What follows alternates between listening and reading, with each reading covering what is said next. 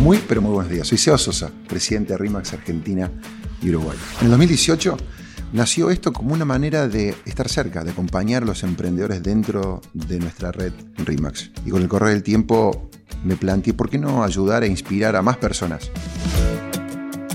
Así que nació este podcast, Emprende con propósito, contando mis errores y mis aciertos como emprendedor, como empresario, como persona que enfrenta los mismos desafíos que vos.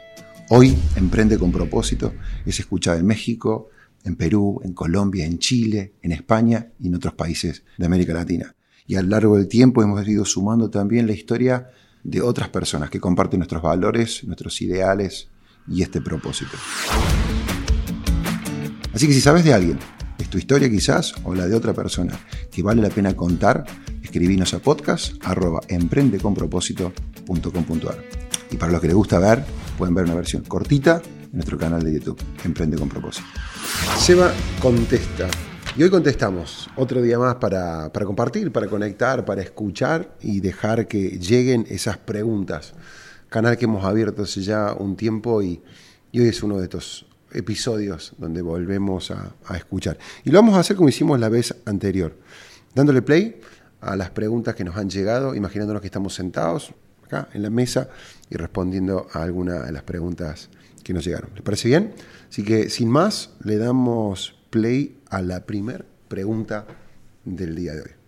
Hola, mi nombre es Andrea Roger, soy emprendedora, soy fundadora de Nutrición 24HS. Mi pregunta es si crees que existe alguna diferencia en la forma en que las mujeres emprendedoras abordan el liderazgo en relación a los hombres. Gracias, Sebas, y a todo el equipo.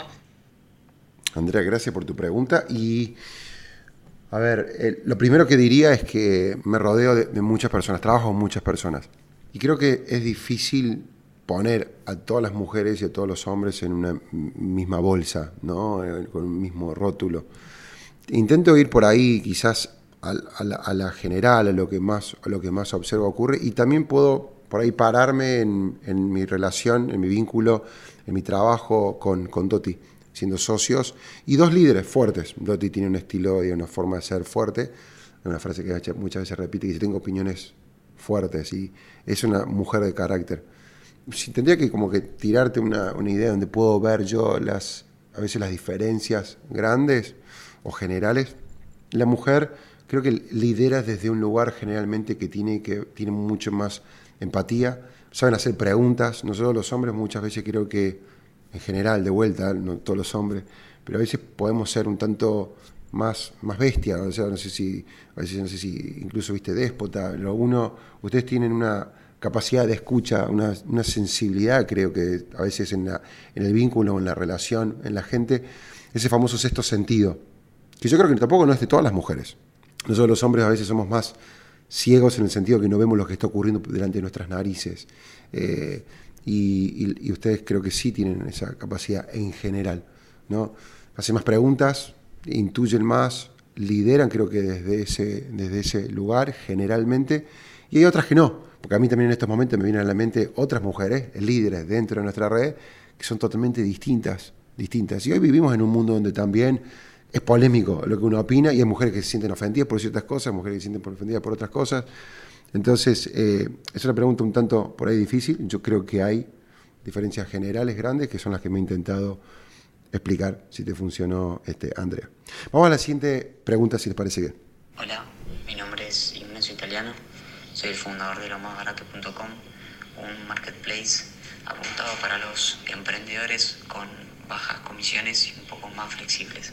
Quería saber cómo hago para dar credibilidad al momento de buscar capital y buscar nuevos clientes. Gracias y saludos. Ignacio, vamos este, así, de vuelta como, como suelo ser yo y, y trato de, desde mi lugar decir, la credibilidad, digamos, también eh, está en, en cómo nos, nos, paramos, nos presentamos. O sea, lo primero que te diría es que si hoy estuvieras vendiéndonos, eh, tenés que ponerle fuerza, Igna, a, a cómo transmitís, a lo que vos decís.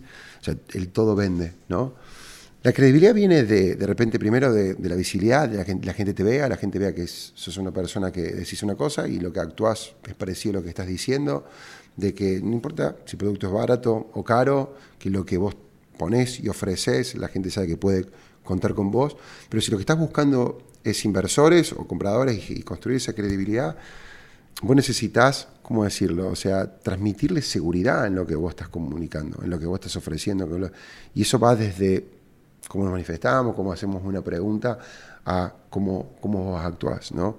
Entonces, por supuesto que la credibilidad también se construye con el correr del tiempo, pero enfócate en el cliente, enfócate si, si es un lugar donde la gente coloca sus productos a las ventas, cuida a tus clientes, cuida a la gente que publica ahí, sea una persona íntegra y desarrolla un plan de negocio, desarrolla, transmitir una visión que es lo que estás queriendo hacer. Si lo querés hacer simplemente porque de repente somos el sitio más barato y qué sé yo, es difícil competir o construir algo, creo que vuele alto o a largo plazo, si nuestro punto, nuestra ventaja competitiva es simplemente ser los más económicos. Entonces, está bien, digamos, que vos vendas de repente lo que es lo más económico, pero como plano, como negocio, eh, tenemos que tener algo más que simplemente competir por los precios más económicos. Y cumplir con lo que ofreces, cuidar a la gente que vos tenés y arrancaría por ahí. ¿Está bien? Vamos con el número 3. Buenas. Soy Juan Cresimone de Rimateramar y me gustaría que Sebas nos cuente cómo aprendió a manejar las frustraciones y a capitalizarlas en pos de mejora. Gracias. Juan, cariño para Juan. En los comienzos, a ver, todos los días sigue habiendo frustraciones, no es que uno no pide frustraciones, quizás hoy vienen en envases o situaciones o momentos distintas a las que eran. En mi caso, muchas veces lo que pasaba era que esto, ¿no? Cuando a veces alguien te dice que no, por cada no vos te levantás, digamos, con más, fuerza, con mayor determinación, diciéndolo lo, voy a hacer y lo, y lo, y lo vas a ver. Teníamos un sentido muy fuerte, esto lo charlaba y lo comentaba en otras ocasiones, sentíamos una convicción muy fuerte de lo que nosotros digamos, queríamos desarrollar, lo que queríamos construir, lo que queríamos hacer. Y capitalizarlas quizás, a, mí se me vino a la mente una, una situación en particular, no quiero digamos, todos los detalles acá, pero me acuerdo una persona que en un momento muy difícil, digamos, nuestro, donde nos costaba todo y, y, gente que de repente, viste, por ahí te defrauda, gente que te dice que sí, que se va a sumar y que no termina haciéndolo. Y a mí esas historias, primero aprender, de repente decir, bueno, a ver qué hicimos mal, en qué, fallamos, cómo hacer para que esto no nos vuelva a ocurrir, cómo no volvernos a poner en este lugar, de colocarnos en un lugar, no sé si de debilidad o de vulnerabilidad, pero no la buena vulnerabilidad, sino que exponerte y permitir de repente que esas situaciones ocurran. Entonces, como decir, bueno, ¿cómo, cómo puedo aprender? Pero después hay historias que yo me las he guardado y que de alguna manera me han servido. Me han servido porque son historias que de repente las recuerdo. Es más, tengo algo que, digamos, tengo una, foto guardada una repisa, digamos, en mi oficina de una situación que ocurrió que en su momento fue súper, súper, súper doloroso, de gente que se, nos, ha burlado, se nos ha reído en la cara diciendo que esto no va a ocurrir y, a veces me, impreso un email o una situación y, y los tengo guardados para decir, ¿sabes qué? Se lo debo a esta persona digamos, salir adelante. Se lo debo, digamos, a esta situación y sabes qué, yo creo que muchas veces esos desafíos que vivimos, Juan, nos hacen más fuertes. Lo conversaba con alguien hace poco que nos vino a visitar y estoy seguro que esto te va a pasar a vos también, al igual que nos ha pasado a nosotros. Cuando con el correr de los años miramos para atrás, estamos contentos de estar de este lado del charco, de haber atravesado, ¿no es cierto?, el charco, pero son esos momentos los que nos convierten también las personas que somos hoy. Por supuesto que no guardar rencor, no enojarte, no calentarte, pero sí, digamos, de alguna manera yo las guardo, las guardo para cada tanto, para cada tanto volver sobre ellas, agradecer que hemos podido crecer y valorar. Y esas oportunidades, como decís vos, las podés capitalizar si te construís en mejor persona, ¿cierto? A saber perdonar, quizás soltar y convertirnos en, mejor, mejor persona. Eh, hoy yo creo que con Doti somos las personas que somos porque justamente el camino nos tuvo libre o liberado de escollos, de piedras, de lomitos de burro. Somos más fuertes y más tenaces gracias a esos desafíos. Así que fuerza y adelante. Hacemos una más, si le parece bien. Bueno, mi consulta es cómo separar la autoridad de la amistad en el trabajo, siendo jefe joven de 26 años, con empleados de edades similares Muchas veces, obviamente, uno para generar un buen ambiente de trabajo y demás, eh, crea amistades con los empleados y a veces eso dificulta las cosas a la hora de bajar línea o tener que denegar pedidos. 26 años, yo tenía 28, así que estábamos más o menos cerca, 28 años cuando, cuando comencé. Felicitaciones. Hay una línea, hay una línea, la primera persona que tiene que saber dónde está esa línea somos nosotros.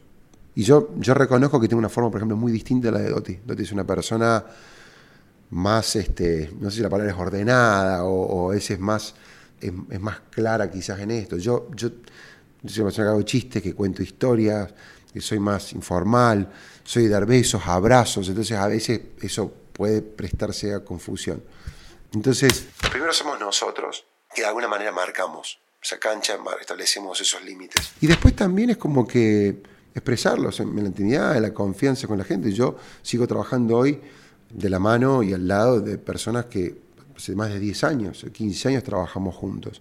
Entonces, a mí me gusta que la gente se sienta totalmente libre y que me pueda tratar, digamos, con humor, de manera divertida y me haga chistes. eso me encanta. Y al mismo tiempo es como que, bueno, si anoche, viste, nos fuimos y tomamos un trago o de repente, viste, nos quedamos charlando o comiendo tarde, al día siguiente vamos a trabajar y, cada uno entiende, digamos, este, dónde está. Entonces, creo que es, es un lindo desafío que tenés vos y me parece que está lindo planteado de que vos construyas relaciones con la gente. Por lo menos a mí me gusta.